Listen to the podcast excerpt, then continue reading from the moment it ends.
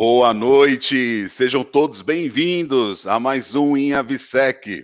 É, Para você que sempre procura conteúdos, quer aprender, saber mais sobre a segurança da aviação civil, você está no lugar certo. E como eu costumo falar aqui no programa e com outros né, amigos, eu sou um homem de sorte, porque eu só tenho amigos bons no que fazem e estão aqui propícios a trazer conhecimento para você vir aprender um pouquinho mais com a gente. É, o InAvisec, além do YouTube, Facebook, ele também tem nas plataformas de streaming, como podcast. Então você consegue entrar na plataforma de streaming da sua preferência, no podcast, clicar em Avisec e você vai conseguir ouvir o evento de hoje a qualquer hora e lugar aí, para poder né, estar sempre atualizado é, e por dentro das novidades da segurança. É, eu quero agradecer a todos que já estão entrando, a, a todos que vão escutar né, e assistir esse evento logo mais. É, é um prazer sempre receber todos aqui. E quero é, um agradecimento especial ao à Escola Superior de Segurança, ao canal Segurança Estratégica, que vem apoiando esses eventos é, com a transmissão, com a divulgação, e isso traz é, um, grande, um grande reconhecimento. É, e, né, é, como esse evento é de um grupo muito seleto, que são todos aqueles que querem mesmo saber um pouco mais sobre a segurança da aviação civil. E hoje a gente vai ter um convidado mais que especial. É uma pessoa que eu admiro demais. Vocês vão ver o tanto que ele é, é, é, é parceiro, né? É, ele, ele, ele fala de uma forma muito tranquila e tem conhecimento do que está falando, que é o mais importante. Mas antes de eu colocar ele aqui na tela, eu quero falar para todos que dá tempo, enquanto ele for entrar, de compartilhar esse evento, de printar também aqui esse vídeo e postar nas redes sociais, marcando aí o Inhavisec, o Jefferson.s Barbosa e o nosso convidado, que já já vocês vão ter o nome dele para poder compartilhar também. Deixa seu like, porque é, ele falou que ele quer ver todo mundo aí mobilizado nesse evento, beleza? O nosso convidado é Corriere, meu amigo, seja bem-vindo. Boa noite, pessoal. Jefferson, boa noite. Muito obrigado pela oportunidade. É um grande prazer estar aqui no seu canal. Né? Você falou sobre admiração, ela é mútua, desde os tempos da, de São Paulo, quando eu era seu parceiro, né? nas diversas reuniões onde a gente tratava de segurança da aviação civil contra atos ilícitos, o security. E vamos lá, é isso aí, meu amigo. E, e como né, a gente sempre fala, né, meu amigo, é, a segurança ela não tem, ela não tem rivalidade, né?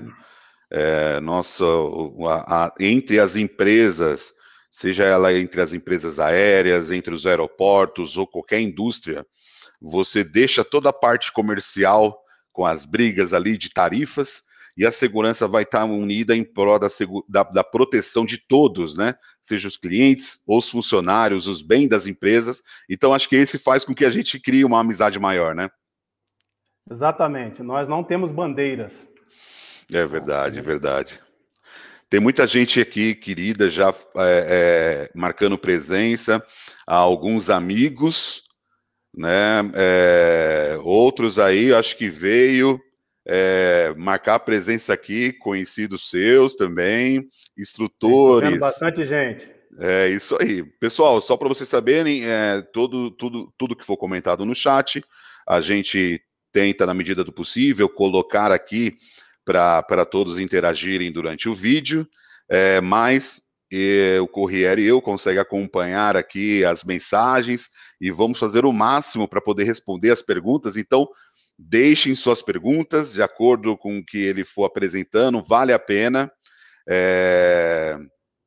Eu dei uma olhada no conteúdo aqui um pouco antes. Eu tenho sempre essa sorte, né, de saber um pouco o que vai ser apresentado, e isso faz com que eu fique mais curioso do que vocês sobre o que vai vir aí pelo do evento. É, tenho certeza que vocês vão gostar. Ó, quem está aqui, a Aline está por aqui, a gente estava falando dela agora, né? Opa! Que prazer, coisa boa. Só tem fera aí assistindo, hein, Jefferson? Só, só. Amigos, Rita, família. Geraldo, isso mesmo. Fantástico. Muito, muito bom, muito bom. É, meu amigo, para a gente começar aqui, né? Eu já fiz os, os agradecimentos necessários. É, quero, quero deixar, pessoal, é, também só reforçar que de, é, quem ainda não, não é, se inscreveu no canal, né? Faça isso, vale a pena. A gente está com bastante projetos aí pela frente de conteúdos é, para o canal. A gente vai falar muito sobre segurança da aviação e vamos abrir esse leque para vários temas que é realmente de suma importância. É, no, meu, no meu site, o jeffersonbarbosa.com.br, tem alguns, algumas matérias e a gente está para trazer mais conteúdos aí também. É, você também tem acesso a alguns vídeos, algumas matérias em revistas que eu e, e algumas outras é, pessoas participaram e a gente está colocando lá. Então, vale a pena é, acompanhar, assim como alguns cursos que estão para surgir, tanto pelo INAVSEC quanto de alguns parceiros, que a gente vai colocar à disposição, que a gente acredita que, além do conteúdo gratuito aqui no YouTube e nas outras plataformas, existe algumas especificações, né, cursos que vale a pena é, aquele que quer é, evoluir na sua carreira profissional procurar também. Né? Então, vale a pena acompanhar aí para estar tá sempre ligado nas oportunidades. É, para a gente poder começar aqui, né? Deixar todo mundo no nivelamento, sabendo quem é o Corriere. É, faça uma apresentação para a gente, um pouco da sua, da sua trajetória, da sua formação, as suas experiências.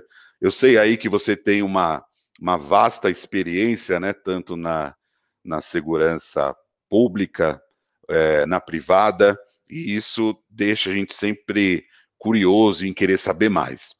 É, essa apresentação prévia, você quer falar direto aqui ou você quer usar alguma coisa da sua apresentação? Eu acho que eu posso usar a apresentação. Eu coloquei uns três slides ali para falar rapidamente sobre a trajetória. Vou colocar na tela aqui então, meu amigo. Tá ótimo. Podemos seguir? Pode, fica à vontade. Então tá bom. Pessoal, mais uma vez, boa noite, obrigado pela presença. Eu sou o Virgínio Corriere, trabalho na Associação Latino-Americana e do Caribe de Transporte Aéreo. Sou responsável por safety e operações na associação.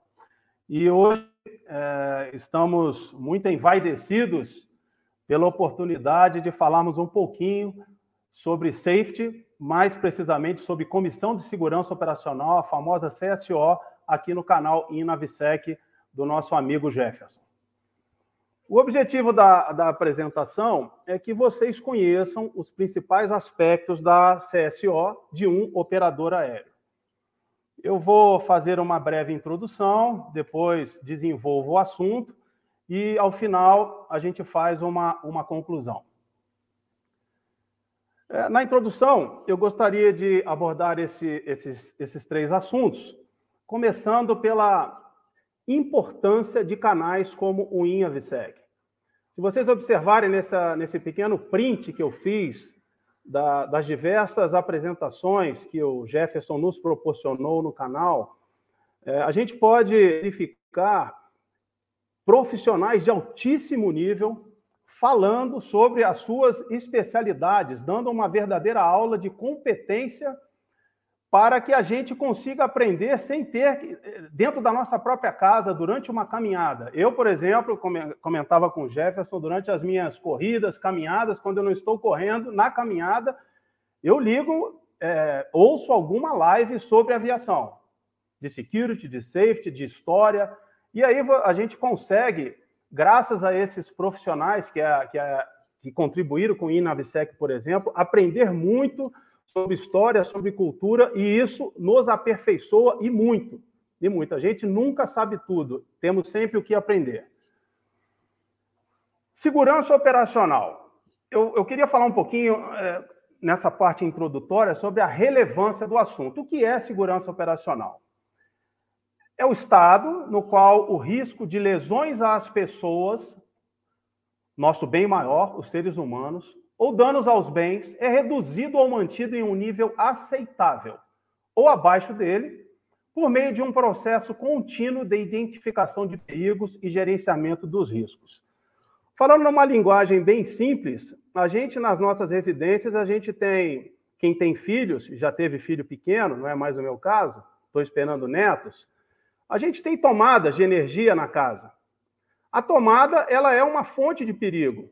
Se alguém for ali e enfiar o dedo ou um, um, alguma coisa metálica e entrar em contato, essa pessoa vai levar um choque, pode sofrer lesões, pode até falecer. E aí a gente vai gerenciar esse risco de um choque elétrico como? Exemplo, você vai colocar uma proteção naquela tomada, isso é um gerenciamento de risco. Numa, numa, num exemplo bastante simples, tá bom? E esse é o trabalho que profissionais de segurança, de segurança operacional fazem diuturnamente, mundo afora. A relevância do assunto, ela, nós, vivemos uma época de, de uma crise extremada provocada pela pandemia da Covid-19. A gente, em termos globais, é, cerca de 4 bilhões de passageiros eram transportados anualmente, esse foi o, o valor aproximado do ano de 2019. Isso aí foi reduzido drasticamente em 2020, e agora em 2021 nós estamos numa tão esperada recuperação. E nesse momento de retomada, tudo o que não pode acontecer é uma tragédia aeronáutica, seja ela provocada por um ato ilícito ou por algum, por algum problema de safety. Então, nós, profissionais de segurança operacional, nunca fomos tão requeridos como estamos sendo agora. Nós precisamos manter os nossos níveis de alerta, os nossos níveis de segurança elevadíssimos porque estamos numa retomada indispensável e necessária para a vida humana. A aviação ela é indispensável hoje em dia à vida humana. Foi-se o tempo em que o navio a vapor conseguia fazer o transporte de pessoas. Hoje em dia, sem aviação, é, eu digo que é, não, digo que é, não sobreviveríamos. A gente sobreviveria, mas seria bastante complicado. A aviação tornou-se um meio de transporte indispensável para a humanidade. E nós, repito, temos um papel preponderante nesta retomada de garantir a segurança dos voos. Falando um pouquinho da Alta, a Alta é uma associação de privada sem fins lucrativos e estamos a serviço da indústria aérea, com o objetivo de desenvolver o transporte sempre mais seguro, eficiente e responsável com o meio ambiente. Nós trabalhamos por meio de comitês, temos comitê de safety, de combustível, de manutenção, de direito aeronáutico, meio ambiente e de fraude. A Alta organiza anualmente quatro grandes eventos. Este ano, agora em agosto, nós vamos ter este evento CCMA and MRO Conference, vai ser em Punta Cana, é um evento de manutenção. E para nossa alegria, mesmo com as diversas restrições que há atualmente internacionais, esse nosso evento em Punta Cana, ele está é, pleno, não há mais vagas para inscrições. Nós teremos mais de 500 profissionais das áreas de compras técnicas e de manutenção aeronáutica presentes nesse evento, o que é uma notícia fantástica de que as pessoas creem que a experiência de voar é segura e que precisamos retomar a atividade aérea. Um outro evento é o Alta Leaders Forum. Esse evento é para CEOs de linhas aéreas, vai ser realizado em Bogotá em outubro. Os outros dois nós vamos realizar somente ano que vem. Um deles, o Safety Summit, será em São Paulo no mês de junho, de 6 a 8, e eu serei o responsável pela organização. Certamente terei o privilégio de contar com, a, com as presenças de muitos de vocês lá no evento. Nós temos é, cerca de mais de 100 membros, e esses membros se dividem em empresas aéreas que, que estão sediadas aqui na nossa região. Nós temos aí, onde, para onde aponta a seta vermelha, podemos observar diversas empresas brasileiras, a Baeté, a Azul, a Gol, a Latam, a Rima, Voipest, todas no Brasil são nossas associadas. Temos empresas que voam para a região da América Latina e do Caribe, no canto inferior direito, que são nossas associadas. E temos também é, é, integrantes da indústria de aviação como nossos membros. E aí tem uma escritório de advocacia, universidades, né, empresas de combustível, de suporte de softwares de, de aviação e por aí vai. Então, no total, somos cerca de cento, mais, somos 115 membros atualmente na associação. Vamos então a, ao desenvolvimento da, da, da, nossa conversa. Eu vou falar um pouquinho, como o Jefferson pediu, da minha trajetória profissional, muito rapidamente, mais um pouco do cenário que a gente está vivendo. A safety security, aquele, aquela explicação básica, o que é uma coisa, o que é outra. Falar um pouquinho de liderança, e aí a gente entra especificamente no objetivo principal da, dessa live, que é falar da Comissão de Segurança Operacional, e vou aproveitar e falar também do Grupo de Ação de Segurança Operacional, respectivamente CSO e GASO. Eu vou ter que falar alguns aspectos teóricos e, em seguida, eu darei alguns exemplos práticos que eu tive a oportunidade de vivenciar na minha vida profissional. A minha trajetória profissional, como de qualquer um que nos assiste, de qualquer profissional, ela começa na infância da gente quando em algum momento a gente desperta para alguma paixão e passa a buscar a realização do, do sonho provocado por, por uma, pela paixão que eu mencionei. E a minha foi pela aviação. E como é que ela surgiu? Ela surgiu quando meu pai, que era oficial do Exército, foi designado para comandar lá na pontinha do Brasil a colônia militar do Oiapoque no ano de 1976. Naquela época, para você chegar em Clevelândia do Norte, é, onde era a sede dessa colônia do Oiapoque, você tinha que ir até Belém, voando um jato, na época Varig, principalmente, e de lá você seguia com aviões da Força Aérea Brasileira, que na época os dois principais eram esses dois aí. Um é o C-47, um ícone da aviação, é, o famoso DC-3, que teve cerca de 13 mil unidades produzidas no mundo, principalmente durante a Segunda Guerra Mundial. Foi um ícone da aviação e o outro era um hidroavião conhecido por Catalina. E eu me lembro como se fosse hoje, eu não tinha 10 anos de idade, quando eu entrei num C-47 e tive a minha paixão despertada pela aviação por tudo que eu vi ali dentro, o ruído dos motores a pistão, pela o desempenho daqueles aviadores heróicos, né, que integravam a nossa Amazônia, aviadores civis e militares, no caso eu presenciei a, aviadores militares, né, sem qualquer a, o auxílio à navegação, quando tinha muito era um NDB, que nada mais é que uma antenazinha de rádio é AM, não tinha nada de GPS, né, aviões que voavam a velocidades baixas, 300 e pouco quilômetros por hora, sujeitos às intempéries meteorológicas da região amazônica, mas como eu disse, foi o despertar da minha paixão. A partir daí eu falei, bom, um dia eu realizo o sonho de me tornar um aviador. A vida seguiu e eu fiz prova e acabei entrando, não foi na Força Aérea Brasileira, eu entrei na Academia Militar das Agulhas Negras em Resende, e essa foto da esquerda, e me formei oficial de infantaria. São quatro anos de internato. No quarto ano, surgiu uma notícia entre os cadetes. Cadete é o aluno da Academia Militar. E a notícia era o seguinte: olha, o Exército está criando a sua aviação. Eu falei, agora, agora não tem jeito. Né? Até, o destino até tentou me tirar a, a realização do meu sonho, mas agora não, não tem como.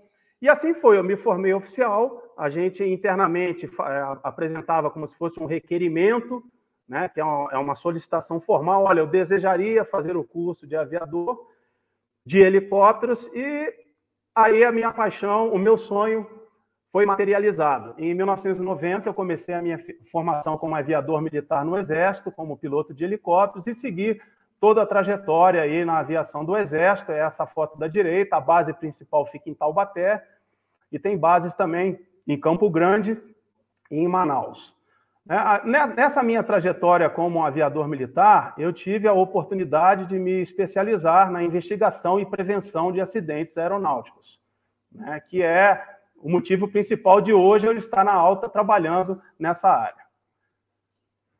É, na, minha, na minha carreira militar, eu tive inúmeras é, oportunidades, todas elas espetaculares. Você muda bastante, eu mudei 14 vezes. É, hoje eu digo que daqui eu não saio nunca mais de onde estou, eu moro em Brasília. Né? Dessa casa daqui ninguém me tira. E duas oportunidades foram muito marcantes. Essa foto da esquerda é no, no sul do Sudão, na África. Nos anos de 2006, 2007, eu tive a oportunidade de ficar um ano naquele país como observador militar das Nações Unidas. A gente estava lá com a segurança proporcionada por tropas da ONU, a gente, como observador, era desarmado para fiscalizar um acordo de paz que o Sudão havia assinado com o Sudão do Sul. Hoje os países estão separados depois de um plebiscito que foi realizado em 2011. Foi uma experiência muito interessante por estar num um continente diferente, por um período prolongado, afastado da família, e principalmente por poder conviver, além da, além da população local, é, com militares de 43 nacionalidades diferentes. E aí que você passa a respeitar cada vez mais o que é o brasileiro. O brasileiro, onde quer que ele esteja, ele se destaca. Ele se destaca no campo militar, e ele se destaca nos diversos outros campos onde ele, se, onde ele atua, na ciência e tecnologia, na aviação. Quantos profissionais de aviação nós não temos mundo afora, voando hoje em dia? Comissários, pessoal de manutenção, instrutores, né? todos eles respeitadíssimos. Então, assim, orgulhem-se de ser brasileiros, eu me orgulho muito. E eu coroei a minha carreira no Exército como coronel, comandando o Batalhão da Guarda Presidencial em Brasília, esta foto da direita, é uma unidade bastante grande e o comandante é responsável, como se diz, por tudo que acontece ou deixa de acontecer no hotel. O Batalhão da Guarda Presidencial é uma unidade especial porque ele, ele garante a segurança não da pessoa, do chefe de Estado, mas ele garante a segurança das instalações presidenciais, Palácio do Planalto, Palácio da Alvorada, Granja do Torto e também o Jaburu, a residência oficial do vice-presidente. E é uma unidade bastante grande, com cerca de 1.800 militares. E, como eu disse, a gente é responsável por tudo, instrução, soldado. Então, tudo é muito grande e, graças a Deus, deu tudo certo, me realizei. E, a partir daí, eu segui uma trajetória na aviação civil. Tá? E Tive a oportunidade de trabalhar numa empresa de offshore, no Rio de Janeiro, dois anos, como safety, e depois eu trabalhei dois anos também em uma empresa que quebrou em São Paulo, na outra área da segurança, que é o security. Isso eu vou falar um pouquinho é, daqui a um pouquinho. Tá? É, complementando o que eu falei sobre o Jefferson, alguma coisa? Podemos seguir? Tudo tranquilo? Não, pode sim, pode continuar. Mas eu, tá eu queria até fazer uma só uma, uma, uma, abertura, né? Agora que a gente vai entrar mais para o cenário, para o tema, que é importante né, a gente pegar as boas práticas e o case de sucesso voltado para o safety, porque é algo que as empresas estão levando muito a sério. É, existe uma frequência, uma educação de reuniões constantes que é o que você vai acabar falando um pouco, e que uhum. a área de security ela pode aprender muito com isso, né? Então eu, eu, eu resolvi só fazer esse, esse complemento, porque infelizmente ainda existe, né, de uma certa forma, é, uma divisão entre seguranças, e eu acho que essa divisão não pode existir, né?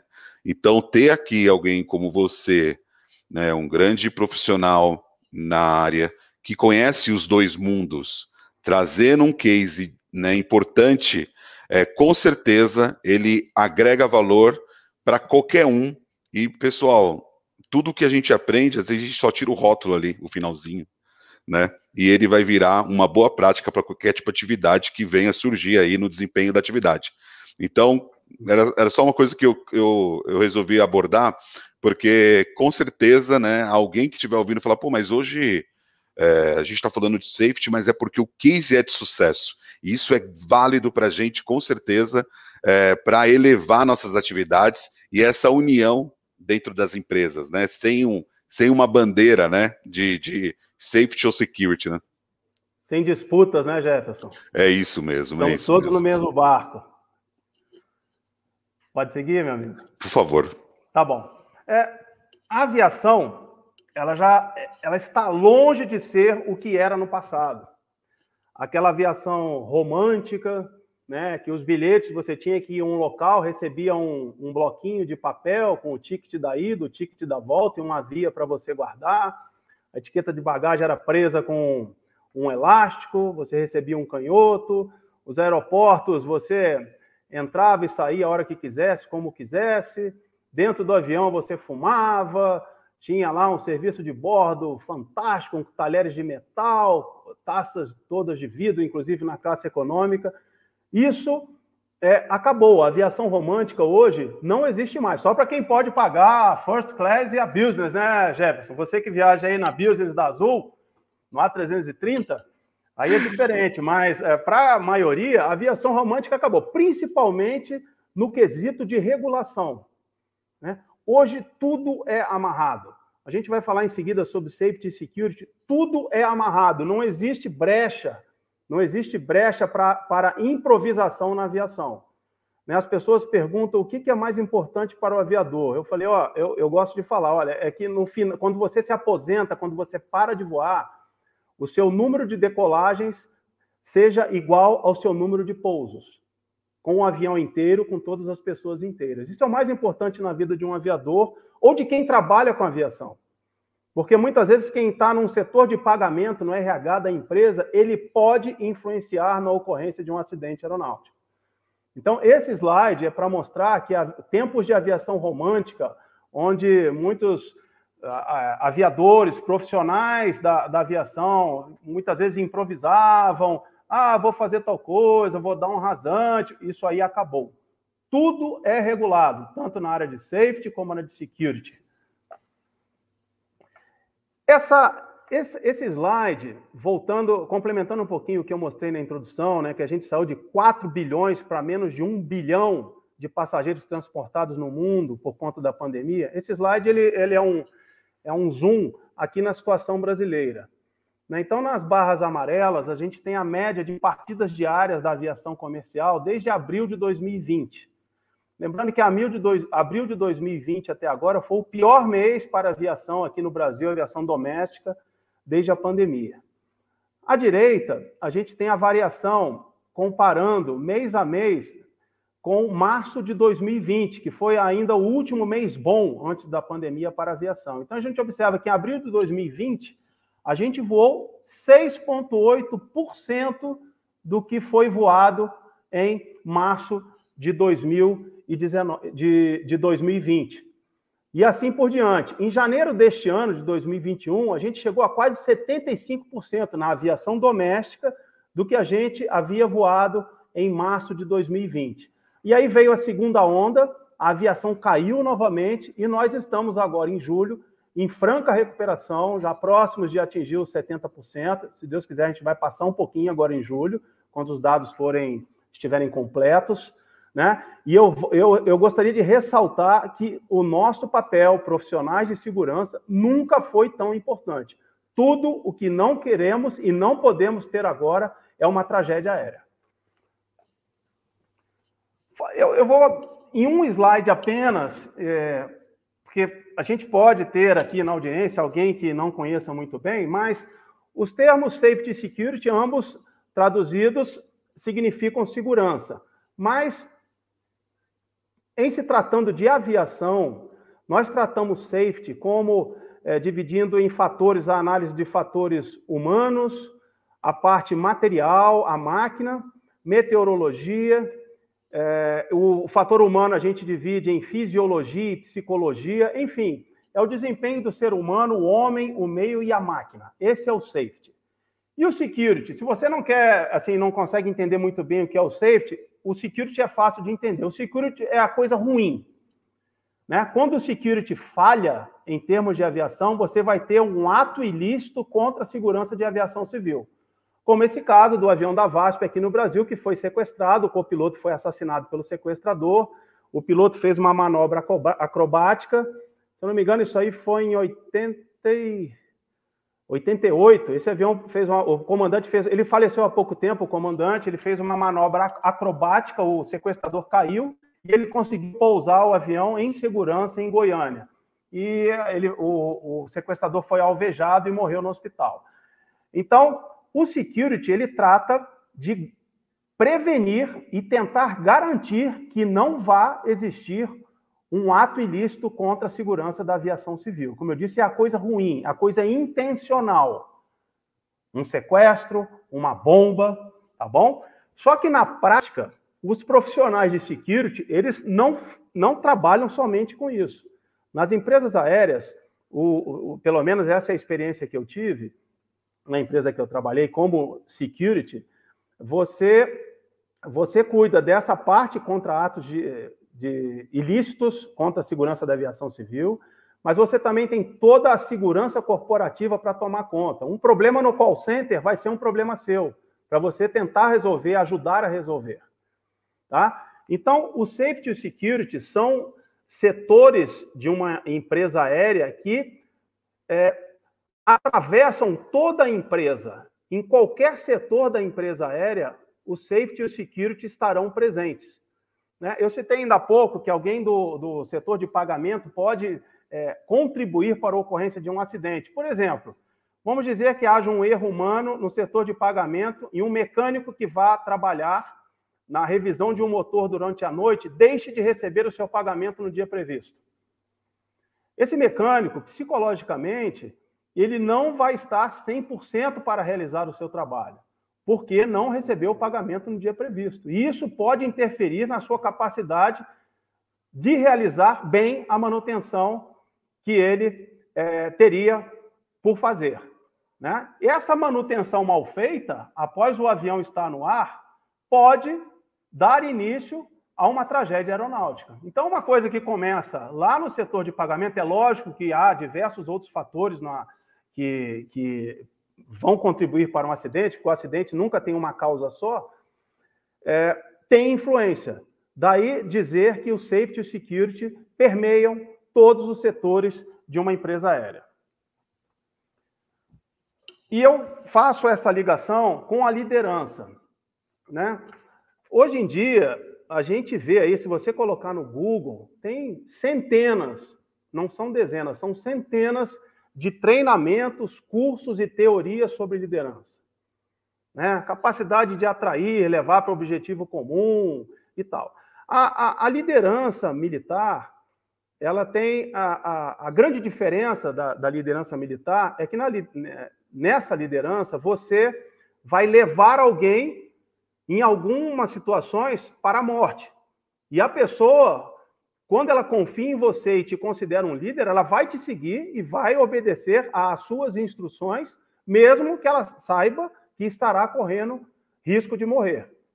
Né? A liderança na aviação civil ela é extremamente importante. Um comandante de um A330 com uma tripulação de quase 15 pessoas a bordo, entre comandante, comandante reserva, copiloto e comissários, ele precisa ter boas características de liderança para o desempenho da sua função. Né? Em situação de normalidade, tudo é assim mais fácil, é tudo muito regulado, os aviões são muito seguros, mas por vezes ocorrem problemas que a liderança é necessária. E muitas vezes o problema não vai ser oriundo de safety, não vai ser uma falha na manutenção, não vai ser um piloto que esteja incapacitado porque comeu algo que lhe fez mal, mas vai ser oriundo do security. Uma coisa muito comum no Brasil e que vem aumentando recentemente, infelizmente, é a questão de passageiros indisciplinados. Nos Estados Unidos, a FAA, o TSA, desculpem, que é o órgão de, de, de segurança, que, toma, que quem já foi para os Estados Unidos, todo aeroporto chega, você vê alguém lá com o braçalzinho do TSA, eles têm aplicado multas que podem chegar a 30 mil dólares em passageiros que provocam tumulto a bordo, e isso vem ocorrendo ultimamente, principalmente pela, por pessoas que se negam a usar a né? Então, como eu disse, multas altíssimas, coisa que no Brasil a gente não vê. Este, este problema, então, pode iniciar uma crise a bordo que vai exigir liderança do comandante. Então, na liderança, eu teria assim três conselhos principais, de, de forma bastante resumida, a dar para quem gosta do assunto e quem é gestor e quem um dia vai ser gestor ou pretende ser. Primeiro, você tem que conhecer bem o seu negócio. Se você está numa empresa aérea, você tem, você tem que conhecer a fundo o que é a sua empresa aérea, qual a missão dela, onde ela quer chegar, quais as bases, tudo que ela tem, quantidade de funcionários, quem é quem, você tem que conhecer. Com a mesma profundidade que você conhece o negócio, conhece a sua empresa, você tem que conhecer o seu subordinado. E conhecendo o seu subordinado, vem o segundo conselho, você tem que aprender a respeitá-lo. Respeitar as pessoas com as quais você trabalha, com as quais você lida, não necessariamente que você comande ou chefie. Você tem que aprender a respeitar as pessoas, as diferenças, os dias em que a, a, o, o, o seu subordinado não vai estar bem, saber ouvir o dia que ele estiver com um problema, ajudá-lo a resolver um problema. Então, esse é o segundo conselho. E o terceiro é informar. Né? Há um vício muito ruim em alguns gestores, eles participam de determinadas reuniões, por exemplo, numa, numa empresa, e não fazem o conhecimento chegar na ponta da linha. Informar é um dever do gestor. E quem pretende ser líder precisa informar, senão ele nunca vai ser. Porque a pessoa que estiver abaixo dele, que não é informada, não se sente parte do, do negócio, ela jamais vai confiar nele como um líder. Vai obedecer por ele ser chefe. Então, são três conselhos básicos que eu gostaria de transmitir aqui a vocês. E qual é a ligação, qual é a ligação da liderança com a segurança operacional? Como eu já disse, o safety e o security estão presentes em todos os setores de uma empresa aérea, todos os setores.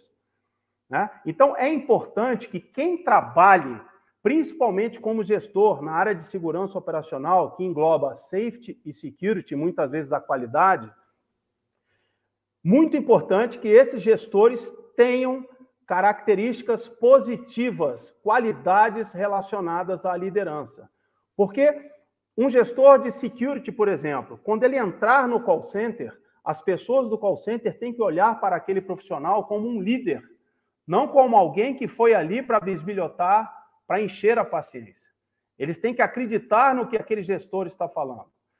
Se um profissional de safety chega numa base para auditar aquela base nos assuntos relacionados ao safety, as pessoas que estão na base têm que entender que ele está, ele está ali pela sobrevivência de pessoas, pela manutenção da integridade de bens materiais. Porque um, um acidente aeronáutico pode representar o fim de uma empresa, é o fim do emprego de todo mundo.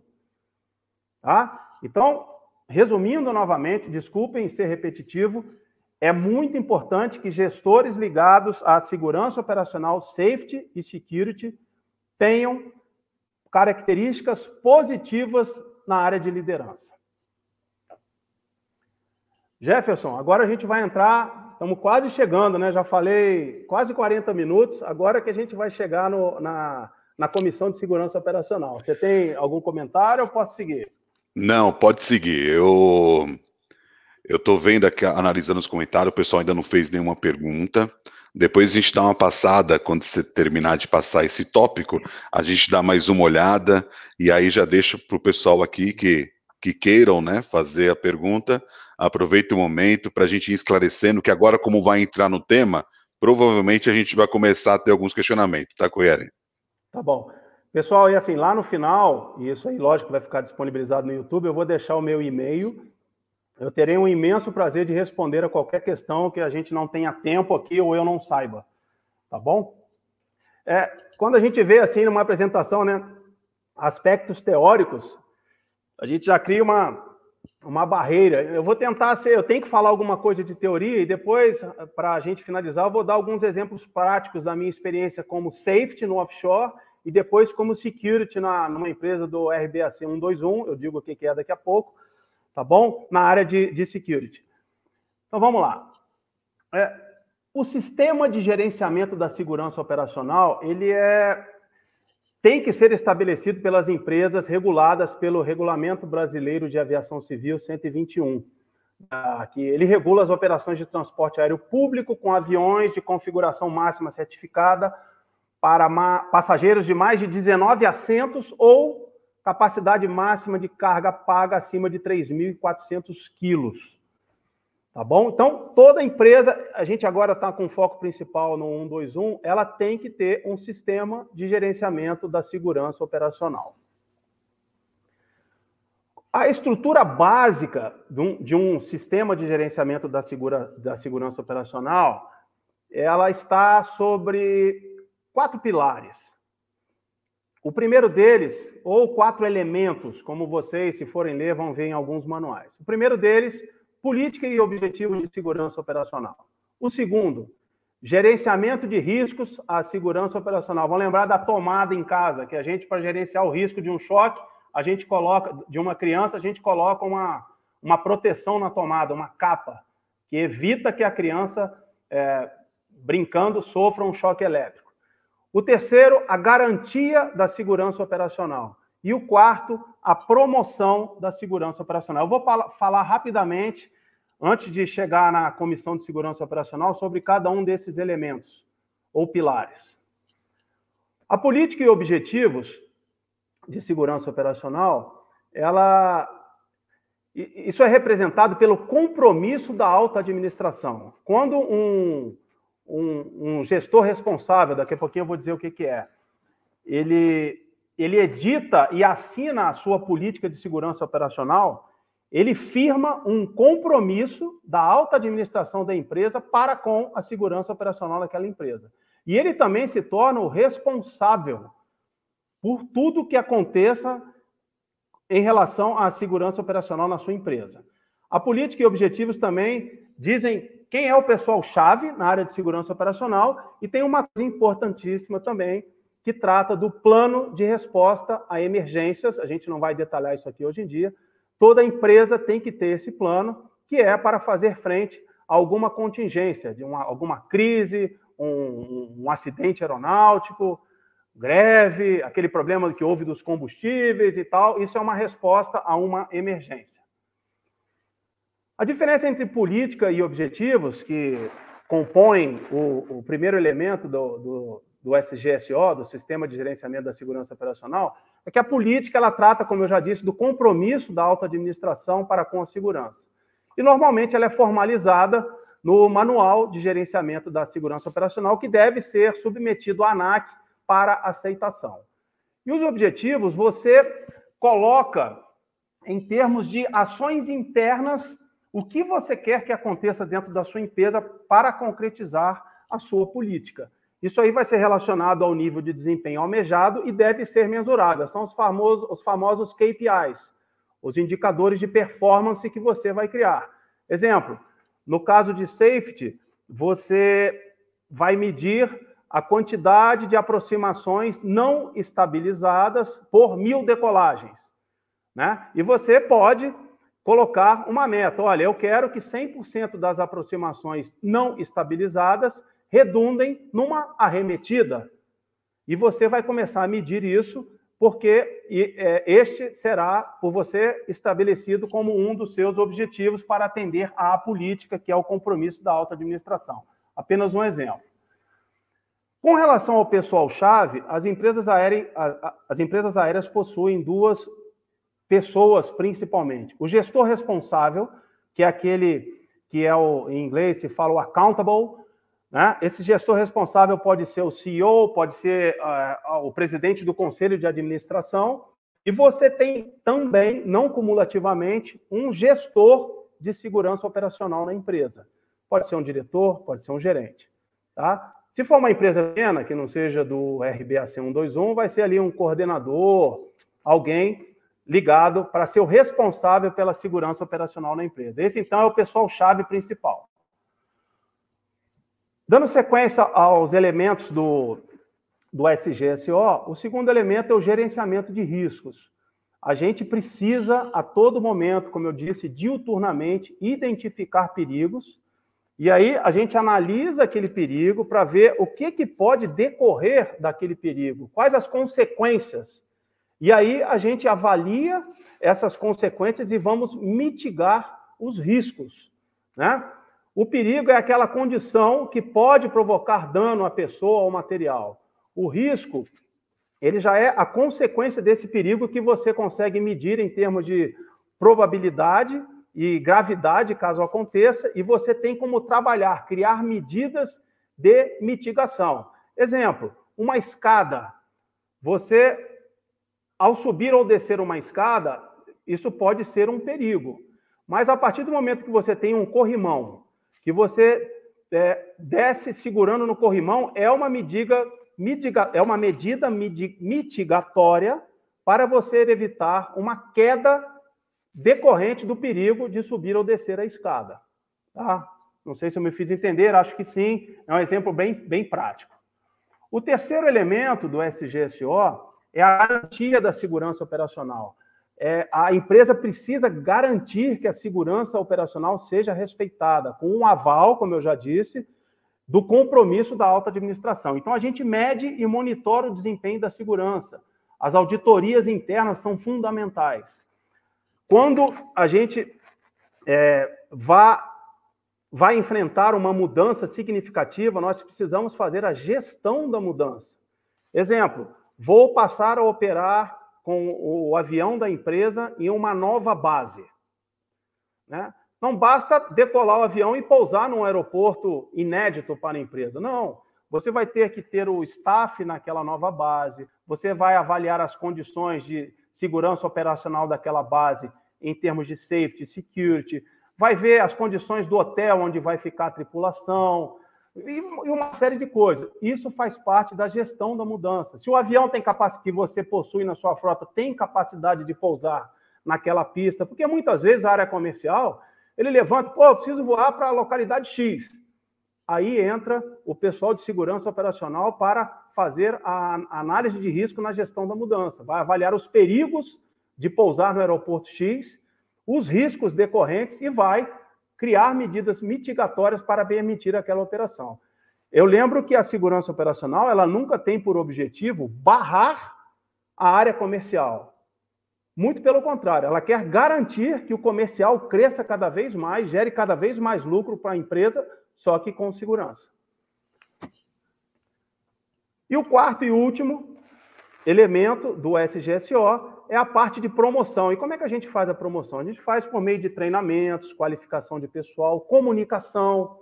Né? Então, as empresas têm boletins de security, boletins de safety, centros de instrução de aviation security. Né? Algumas empresas têm, outras terceirizam.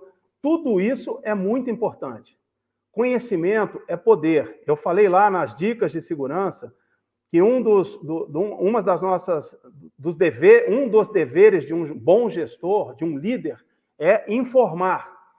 O treinamento é uma forma de você informar, porque você transmite um conhecimento muitas vezes inédito para o seu subordinado ou para o pessoal da sua empresa. Então é fundamental.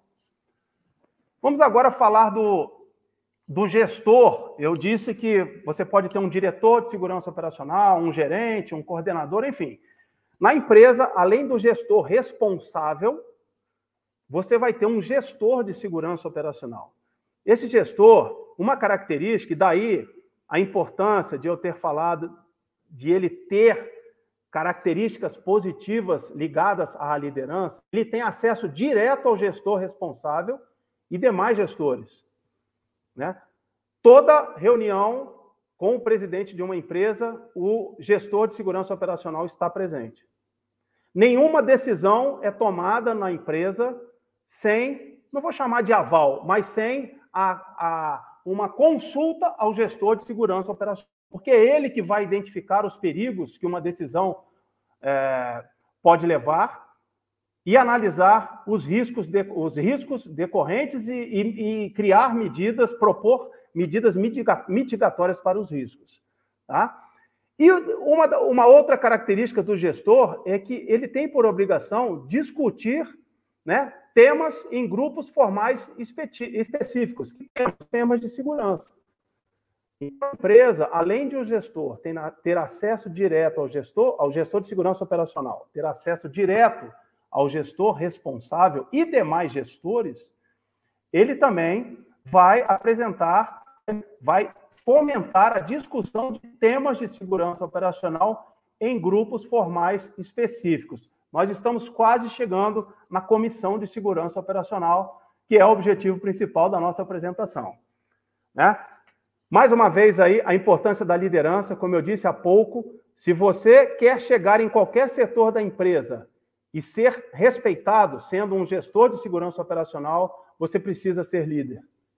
Senão as pessoas vão te ver como um cara que está ali só para, desculpem, entre aspas, encher o saco. Tá bom? Essa, essa é a realidade. Agora, se você chega como líder, eles vão te respeitar, vão se abrir com você, e é aí que você identifica perigos e consegue fazer a mitigação de riscos. E aí o acidente não acontece, e aí o ato ilícito não acontece. Chegando então, finalmente, né, depois de 50 minutos, à comissão de segurança operacional. Então, eu disse que o gestor de segurança operacional tem acesso direto a todo mundo na empresa e ele também vai levar temas de segurança operacional para serem discutidos em grupos formais específicos. Quais são esses grupos? Normalmente são dois. Um é um fórum estratégico, que é a Comissão de Segurança Operacional, título da nossa apresentação. O outro é um grupo, vamos chamar de tático, que é o Grupo de Ação de Segurança Operacional, respectivamente CSO e GASO. A Comissão de Segurança Operacional, repito, é um fórum estratégico a periodicidade, de, as frequências com que essa, essa comissão se reúne vão variar de empresa para empresa. Na, eu, no offshore, a empresa que eu trabalhei, a gente se reunia mensalmente. Na linha aérea, a gente se reunia trimestralmente. Né? Isso vai ser a critério do operador. Quem preside a comissão de segurança operacional é o gestor responsável, não é o gestor de segurança operacional, é o gestor responsável. O gestor de segurança operacional ele participa como consultor. Por quê? Nessa comissão de segurança operacional, muitas vezes decisões de alto nível, até estratégicas da empresa, por isso é um fórum estratégico, são tomadas. E daí é relevante e fundamental e indispensável a opinião como consultor do gestor de segurança operacional para dizer, olha, tudo ok com essa decisão ou precisamos criar algumas barreiras, senão isso pode dar problema lá na frente. Tá bom? Essa, então, é a CSO. E o que é o Grupo de Ação de Segurança Operacional? O que é decidido pela Comissão de Segurança Operacional precisa ser implementado. Quem implementa é o pessoal do GASO.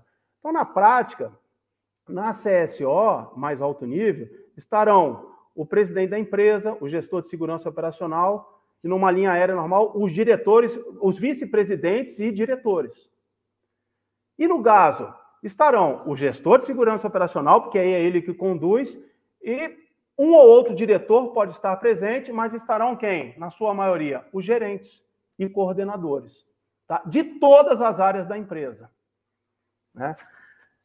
Nós tivemos um, um problema na, na empresa que eu trabalhei, de security, bateu no security, não foi um ato ilícito. Mas para vocês verem que foi um assunto que a gente não precisou levar para a CSO, a gente resolveu no GASO. É, uma comissária, o, o, os tripulantes eles têm quarto individual nos hotéis. E uma comissária, chegou o reporte para a gente, uma comissária reportou que na madrugada ela ouviu um barulho e quando abriu o olho tinha uma pessoa dentro do quarto, um senhor dentro do quarto, em pé, olhando para ela. E foi aquela gritaria, o cara saiu correndo, e nós fomos fazer o que, que houve, o que, que houve com esse hotel. E aí a gente mandou alguém do security lá para fazer uma, uma não, não dei uma auditoria, mas uma vistoria de security.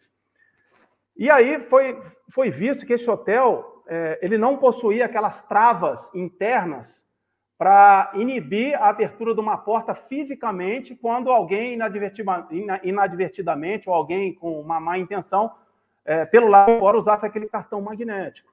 Né?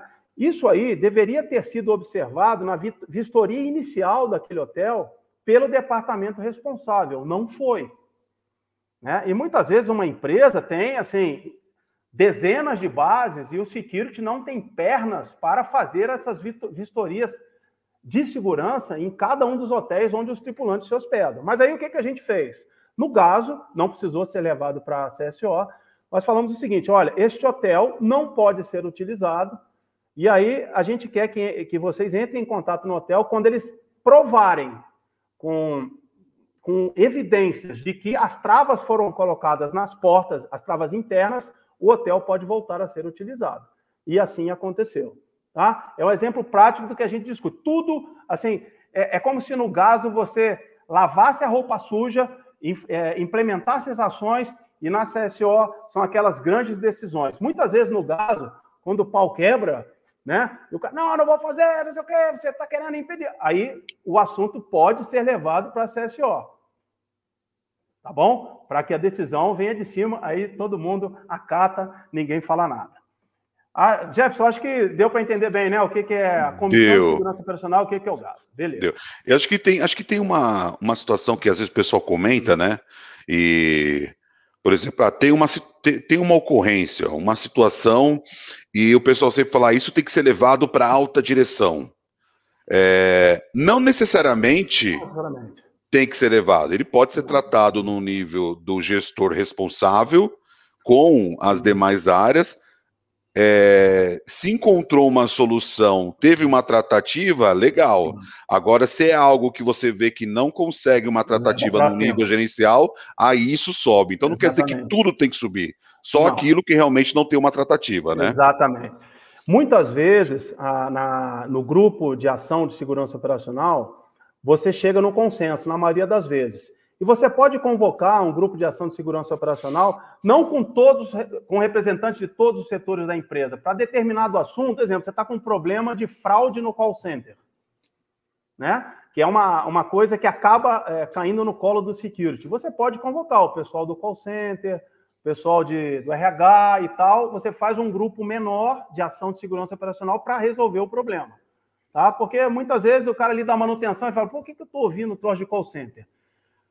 Mas isso também não impede de que numa reunião seguinte, depois de você resolver o problema, você dê ampla difusão para que sirva de exemplo aos demais setores, tá bom?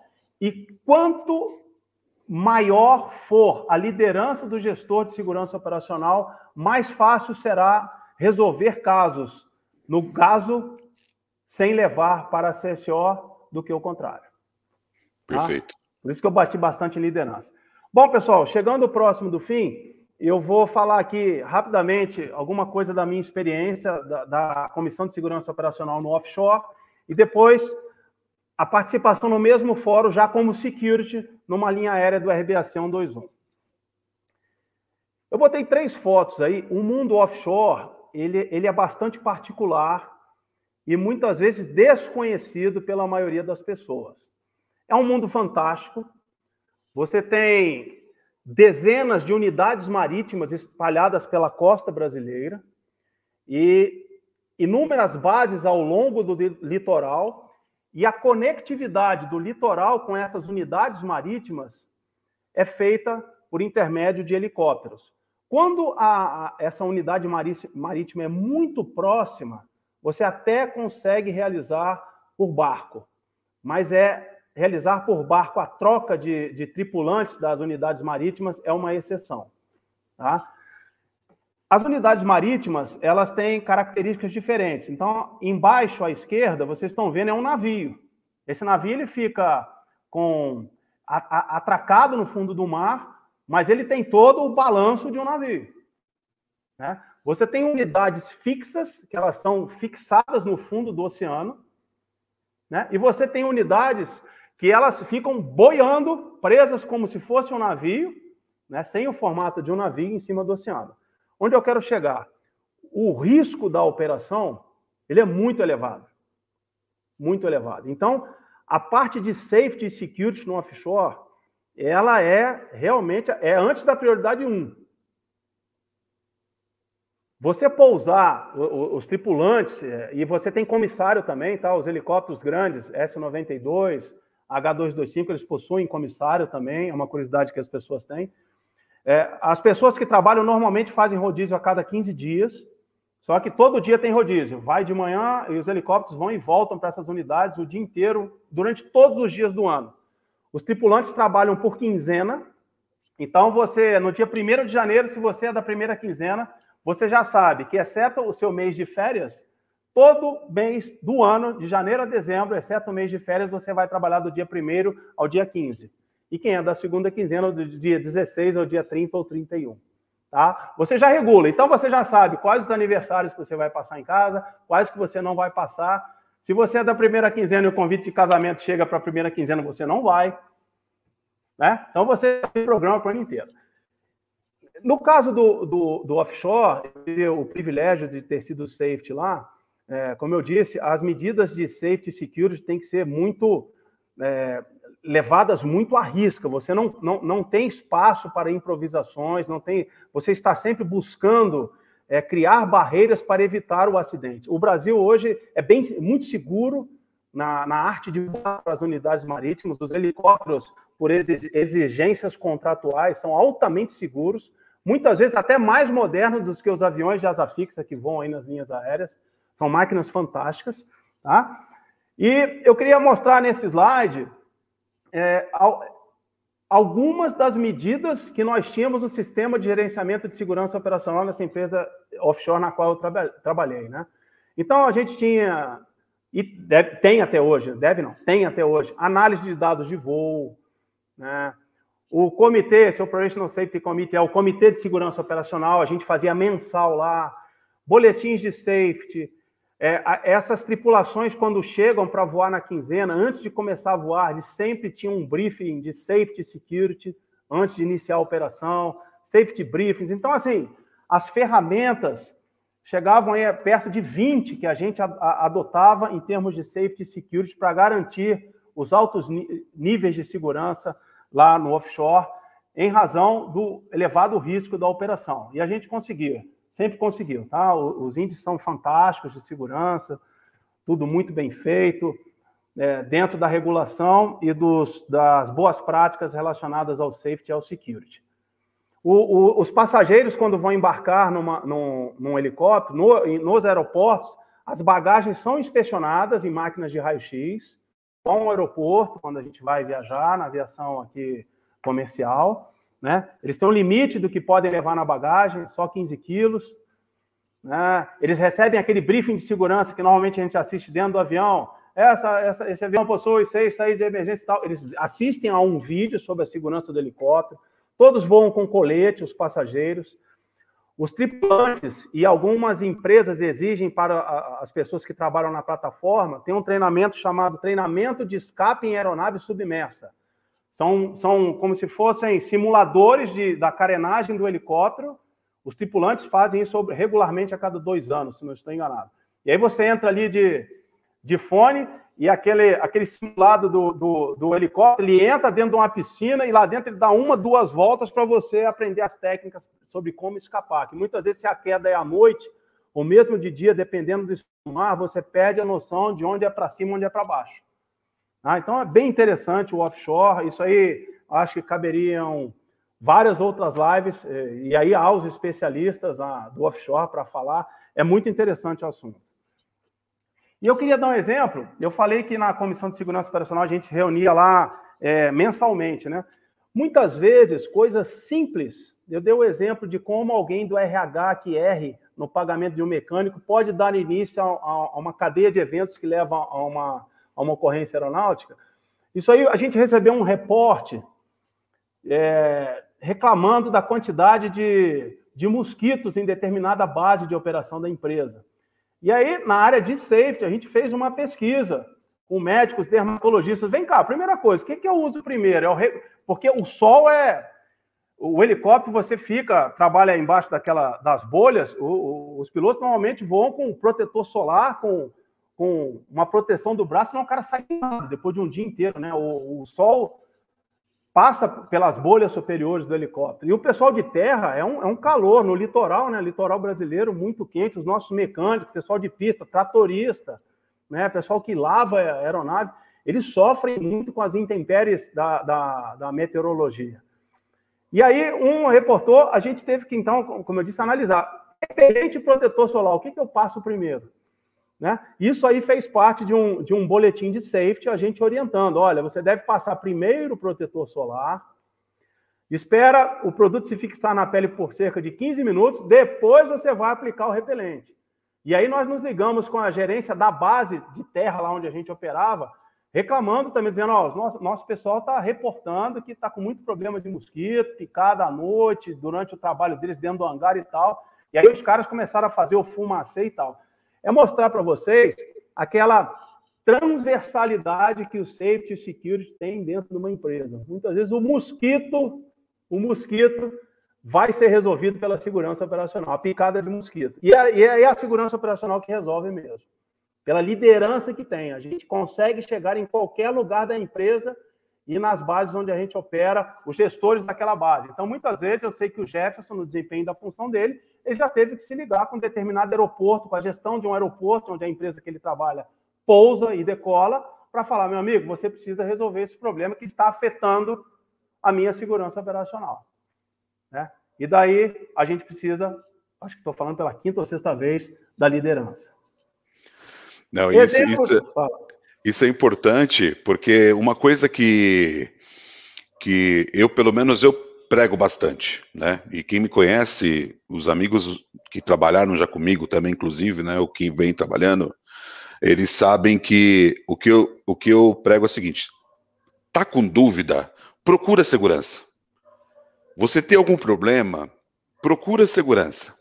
Porque às vezes se você não procura, porque você está com dúvida com quem você fala, esse problema vai crescer tanto que depois acaba virando um assunto para a segurança, independente de segurança operacional ou, ou a, o AVSEC.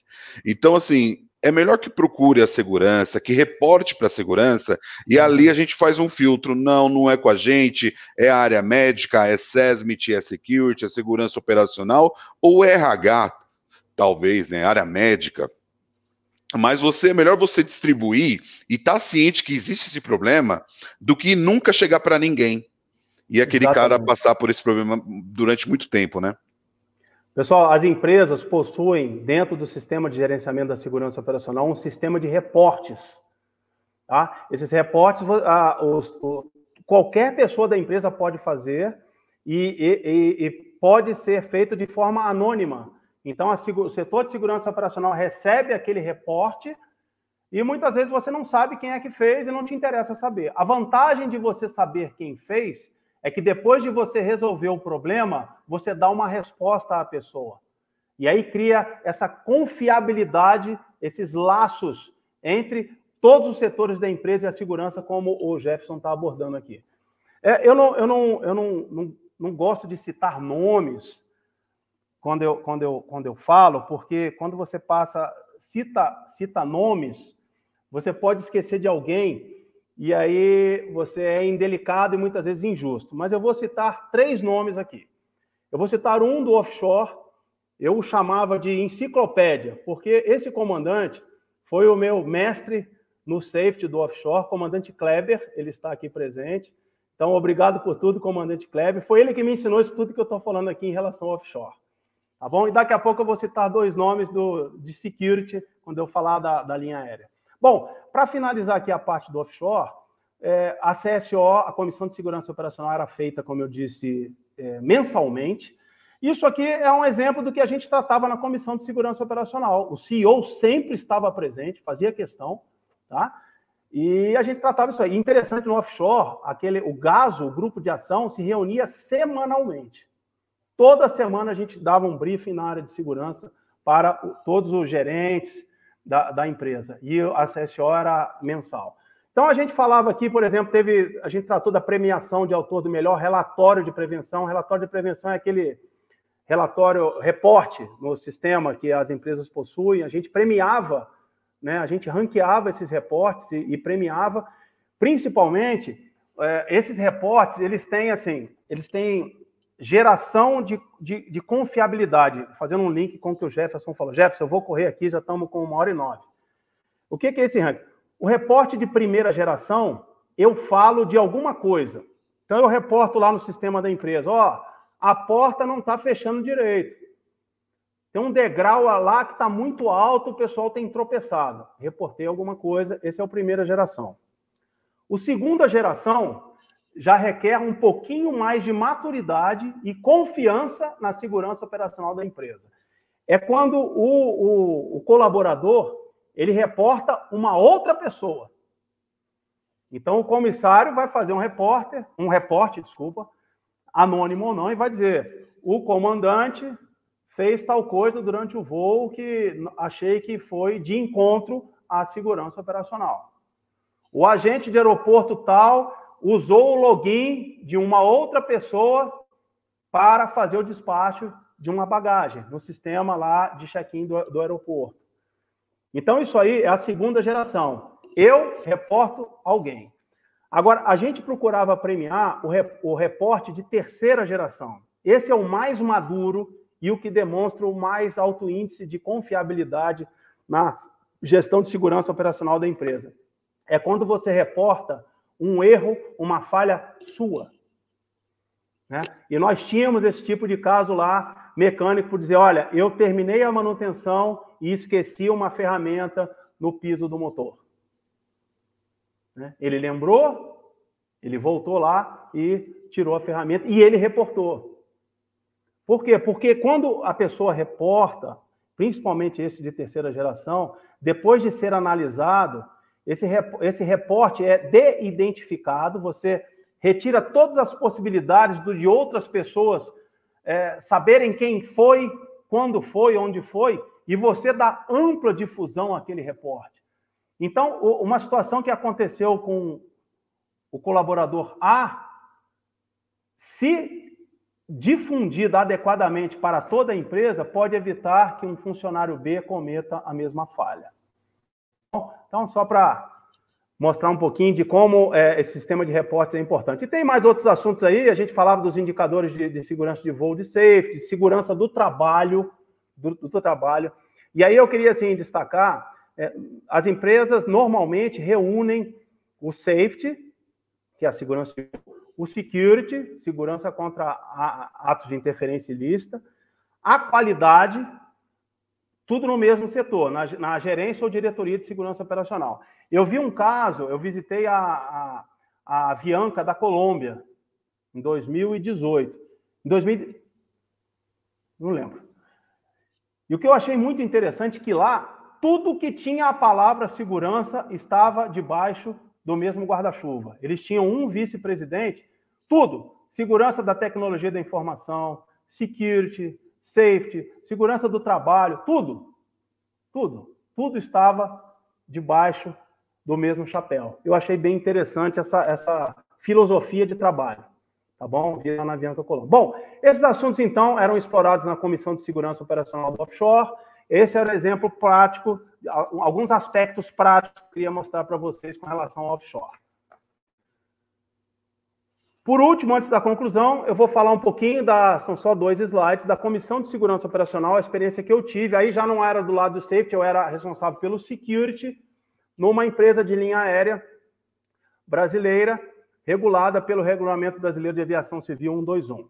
Então, eu vou citar dois nomes, né, que foram as pessoas que me ensinaram o pouco que sei sobre aviation security uma foi a responsável por montar a equipe, já, já teve a oportunidade de falar aqui para a sua audiência, Jefferson, que é a Cíntia Espolaor, uma profissional excepcional que montou um time que eu recebi de bandeja na Avianca. Não, falei.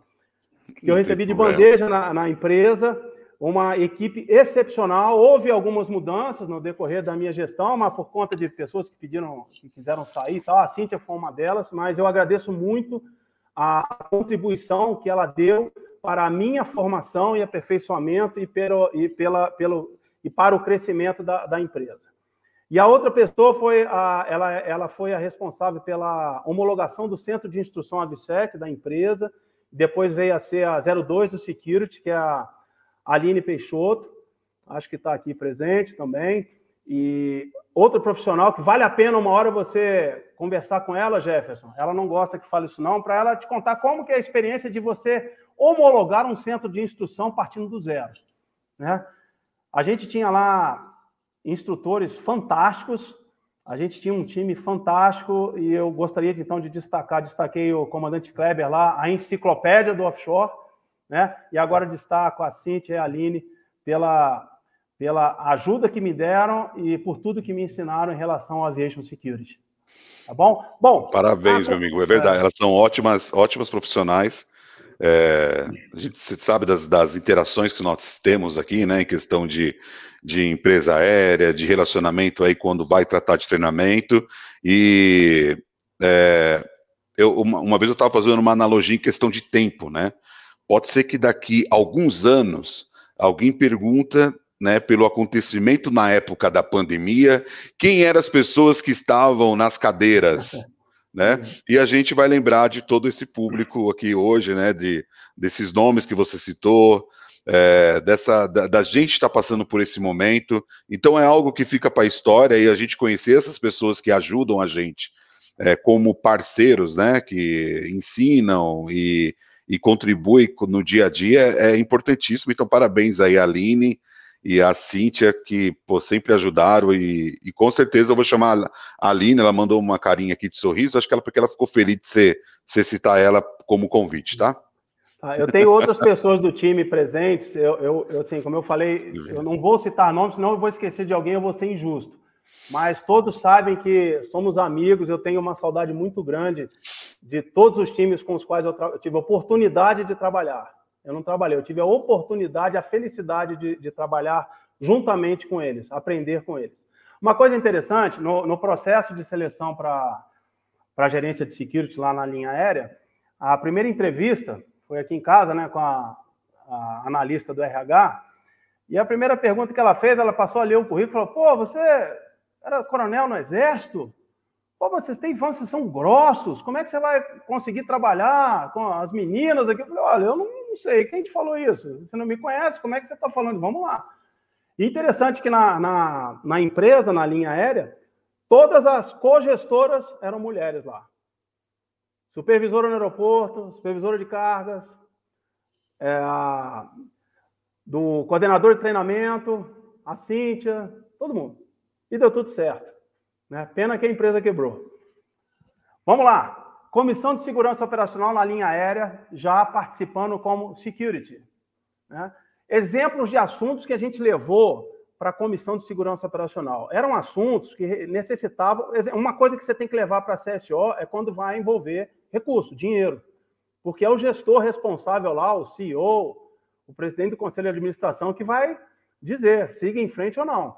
Então, quando a gente teve, Jefferson, aquela gestão da mudança para quando mudou a legislação de transporte de armas despachadas e embarque de passageiros armados, a gente teve que levar o assunto para a CSO, porque a gente ia ter que treinar todas as bases, criar, é, é, gastar com o sistema de, de reservas para fazer o link com o aplicativo e tal. Né? Quando a gente quis, criar um plantão de security, a gente tinha que gastar com celular, a gente tinha que contratar pessoal, a gente levou para lá. Todos os casos graves de security a gente levava para a Comissão de Segurança Operacional para o CEO ter ciência. Lógico, quando era, exemplo, ameaça de bomba, que de vez em quando ocorre, graças a Deus sempre é, só ameaça, né? Quando, quando ocorriam, imediatamente o gestor de segurança operacional já ligava para o presidente da empresa ter ciente, ter, ter ciência, né? Você tem que é uma comunicação imediata. Casos de passageiros indisciplinados, agressões aos nossos agentes de, aeroporto, agressões a supervisores, agressão a comissário, a gente já teve. Né? Já teve passageiro preso com um chumaço de cabelo de, de, de agente de supervisor de aeroporto na mão, assim, umas coisas no Brasil que realmente é, chateiam a gente, né?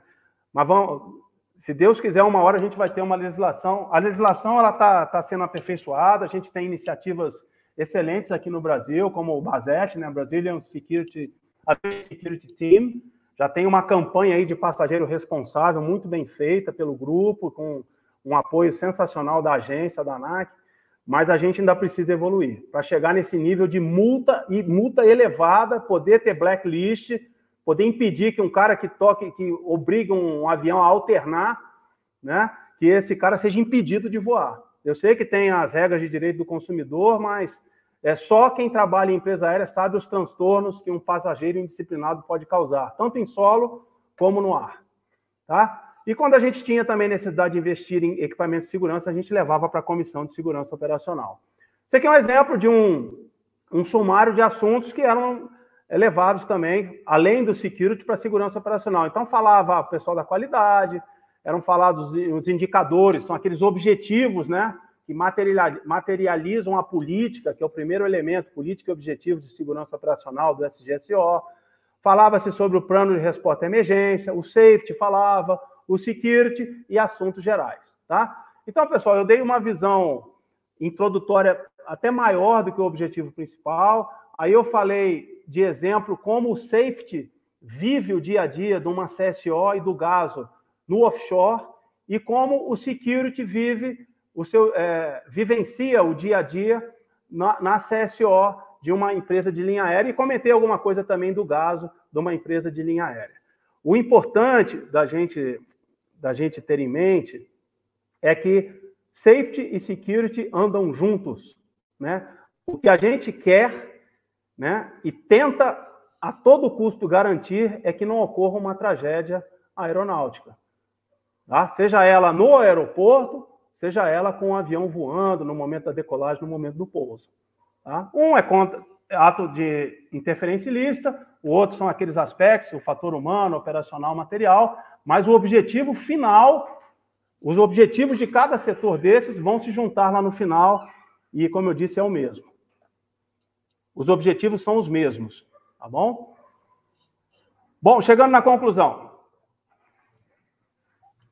É, a minha conclusão ela vai ser mais uma mensagem. É, vou tentar transmitir uma mensagem de otimismo, principalmente para os mais novos, né, que estão muitas vezes é, é, experimentando uma falta de emprego, uma carência de oportunidades de trabalho, né, e aqueles que não estão conseguindo andar na velocidade que gostariam na sua ascensão profissional.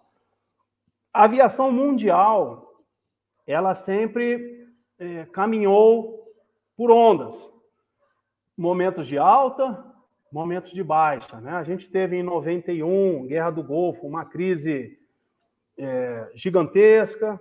A gente teve na, no 11 de setembro outra crise gigantesca. E a gente ainda está enfrentando a maior crise da história, que foi esta que provocada pela pandemia da Covid-19. Estamos em recuperação? Sim, estamos. Mas a mensagem de otimismo é para mostrar que, se a gente analisar somente aqui o Brasil, de 2001 para cá, olha quanta coisa aconteceu. Criação da Gol, a Oceanair começou a voar, a Varig começou a quebrar, o Webjet foi fundada, criou-se a Agência Nacional de Aviação Civil, a Gol comprou a Varig, fundou-se a Azul, a Oceanair passou a usar a marca da Avianca Colômbia, virou Avianca aqui no Brasil. Gol comprou a Webjet, começou a rodada de concessões de portos. Né? A Latam foi criada. A Azul absorveu a Trip. Outra rodada de aeroportos. Né? Aí já chegando agora 2013, outra rodada de aeroportos, plano de aviação regional, rodada de aeroportos e tal. A Avianca quebrou, Abertura do capitão estrangeiro a 100% para investir em empresas aéreas. Né? A redução de ICMS aqui no Brasil. O combustível corresponde no Brasil a cerca de 30% do custo de uma empresa aérea. Lá fora custa 20%. E aqui a grande parte disso aí estava ligada a imposto ao ICMS. O avião saía de São Paulo, onde o ICMS era maior, e agora, graças a Deus, foi reduzido. E ele saía com o mínimo de combustível necessário para pousar num local onde o ICMS era mais baixo, e lá ele botava o máximo de combustível possível para procurar economizar. Era uma conta, uma conta louca do, dos gestores, né, da, da parte econômica da aviação. Isso aí é uma coisa que evoluiu. E a gente teve o mais recente, é o programa Voo Simples, que é um, é um, programa de modernização das regras da aviação geral. Né, uma que voltou a ser autorizado nos anos 40, 50, a Amazônia inteira era voada com hidroaviões pela Paner. E até o voo simples você não podia explorar é, a aviação comercial com hidroavião no Brasil. Nós perdemos parte da história, da cultura, e isso está voltando. Se você seguir, já tem empresa voando lá, hidroavião, um caravana novinho, hidroavião voando na Amazônia. Olha o potencial que a gente tem para isso. Então, é, a parte de locais de provas dos profissionais de aviação, eram só, sei lá, oito sedes. Não, vamos ampliar, pô. Por que, que o cara que está em Belém tem que viajar não sei para onde para fazer prova? Né, vamos ampliar, isso aí vem sendo ampliado. Treinamento de pilotos, era os, os, os requisitos e a periodicidade de revalidação de carteiras de comandantes e copilotos eram baixos. Isso vem mudando. Então, são medidas, como eu disse, a aviação ela é cíclica, nós estamos na pior crise da história, mas a mensagem de otimismo é: estamos retomando a nossa aviação, países com potencial doméstico, como é o Brasil, eles estão se recuperando mais rápido, Brasil, México, os Estados Unidos já estão quase no mesmo nível da, da aviação doméstica do que é, eles estavam antes da pandemia. A aviação internacional ela ainda está sofrendo muito, muito, muito. Nós estamos assim em níveis baixíssimos, fruto das barreiras que países, do que os estados vêm criando para a entrada e ou saída de passageiros e a total desarmonização. Não sei nem se existe esse, esse termo. Então, falta de harmonização entre os requisitos é, dos estados para a entrada e saída de passageiros. Isso aí está colocando assim é, é, péssimo para a aviação. A Organização de Aviação Civil Internacional, as associações como a Alta, IATA, é, vem fazendo um estudo muito grande para tentar convencer os estados a criar barreiras em função do gerenciamento de risco, que é o que a Organização Mundial de Saúde vem preconizando, mas hoje até decidir qual tipo de vacina é aceita para a sua entrada no país, os estados estão colocando. Isso é péssimo, a gente, não, a gente espera que, que isso vá ser resolvido, mas ainda vai levar um tempinho. Mas a aviação doméstica, não. A nossa aviação, vocês viram ali, eu mostrei um, um gráfico. O Brasil ainda está, ainda está longe de ser o que é os Estados Unidos. Então, os Estados Unidos, é a primeira linha aí, ó, dessa, desse quadrinho da direita, tem uma população de 328 milhões. Em 2019, esses dados são de 2019, 600 milhões de passageiros voavam internamente nos Estados Unidos. Né? Quase o dobro da população. O Brasil, em 2019, com uma população de 210 milhões de habitantes, tinha cerca de 38, quase 40% da sua população voando. Só que essa quantidade, esses 38 milhões de pessoas, correspondem a, muitas vezes, são, é a mesma pessoa fazendo três voos. Né? Então, o Brasil ainda tem um potencial gigantesco para crescer. Nós vamos crescer. A gente vê aí empresas aéreas é, é, investindo, estão recontratando, e, a, como eu falei, a mensagem de esperança é que tenham paciência, né? tenham paciência, tenham fé, aproveitem o conhecimento gratuito que canais como o INAVSEC proporcionam. É uma ferramenta excepcional para a gente estudar. Eu tenho feito uso quase que diariamente desse tipo de ferramenta. Né? Gosto de assistir. Você pode, onde quer que você esteja, ouvir ou assistir a uma live e aprender, porque em breve a nossa aviação estará bombando, se Deus quiser. Pessoal, eu deixo aqui algumas referências, depois quem quiser pode acessar o canal do YouTube para a pesquisa e tal. Né? Espero que vocês, é, depois de eu ter falado quase uma hora e meia, conheçam, a maioria eu sei que já conhecia, né? mas talvez tenham ouvido alguma coisinha nova aqui, os principais aspectos da Comissão de Segurança Operacional de um operador aéreo. Eu procurei mostrar um lado do, do security, na, na linha aérea e antes mostrei um pouquinho do safety no offshore, mas a gente tem, o objetivo é comum, a gente quer evitar o acidente, a gente quer evitar a tragédia, poupar a vida humana, poupar bens materiais, tá bom? Espero que vocês então agora conheçam um pouquinho da CSO, que era o tema da nossa apresentação. E finalizo disponibilizando para vocês o, o meu e-mail na alta, é, para mim, Jefferson, é sensacional estar aqui. Eu adoro compartilhar conhecimento, adoro conversar. Conte comigo para. Eu sei que você tem diversos projetos aí, alguns em andamento, outros sendo planificados, está fazendo sua gestão de mudança, né, para ver o que, que vai acontecer.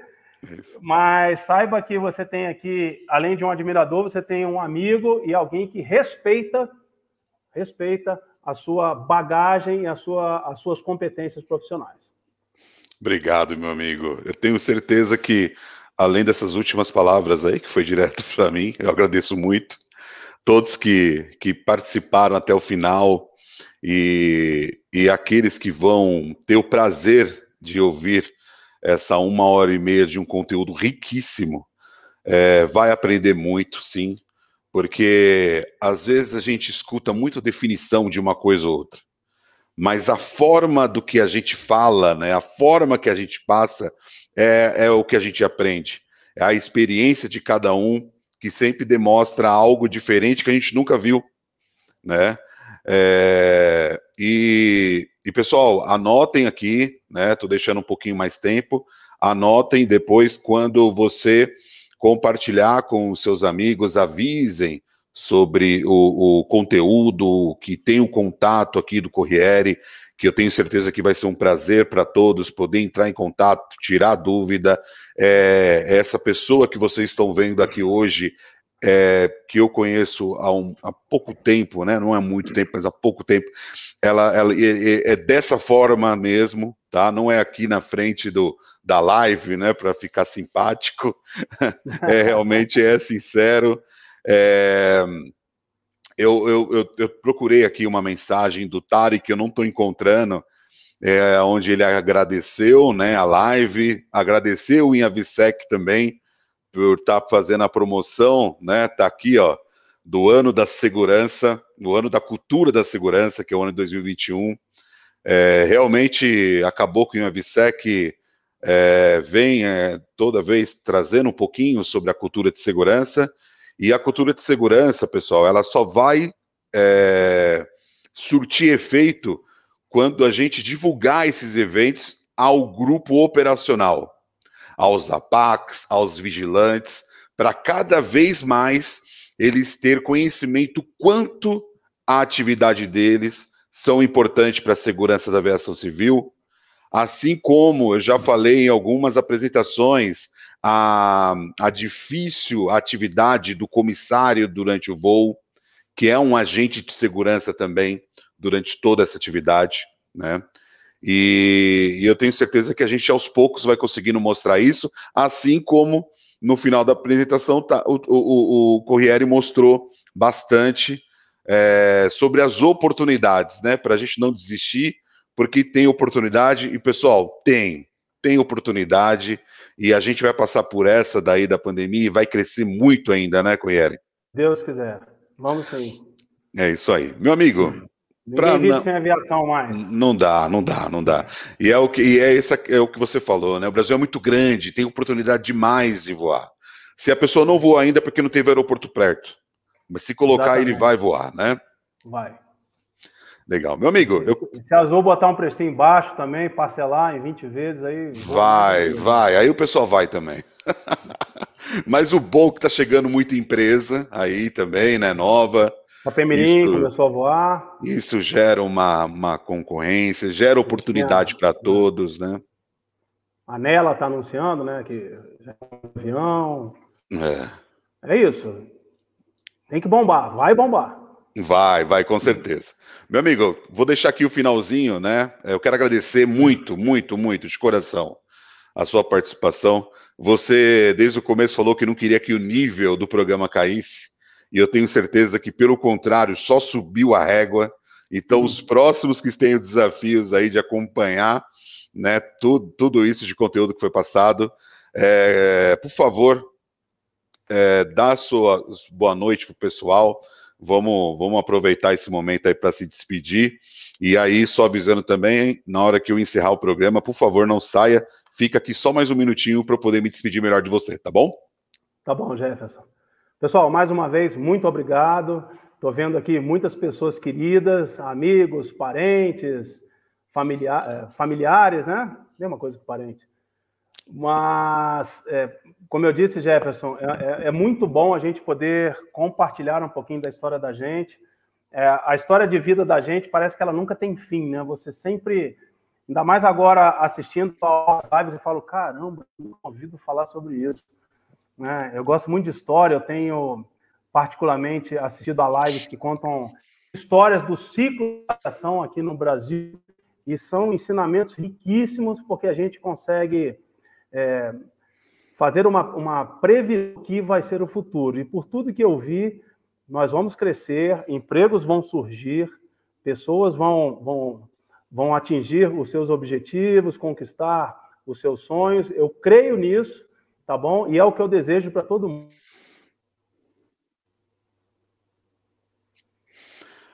Legal, meu amigo. Muito obrigado mais uma vez pelo seu conteúdo.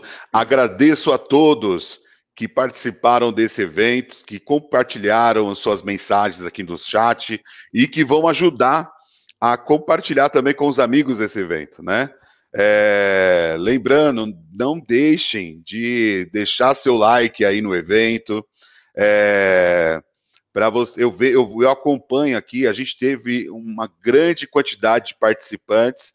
Talvez para quem está participando não consegue enxergar, porque a gente está em quatro canais de Facebook e dois canais de YouTube fazendo a transmissão. Então, somando né, as pessoas que vão entrando em cada localidade dessa, a gente tem uma grande pessoa, a audiência foi muito legal. Agradeço a todos. É, lembrando que segunda-feira a gente não tem a série, é quinzenal, mas na quarta-feira que vem a gente vem com mais um grande conteúdo, agregando aí valor à segurança da aviação civil. Uma boa noite a todos e agradeço a família do Corriere disponibilizar ele aí para essa live. Boa noite a todos. Tchau, tchau. Boa noite, pessoal.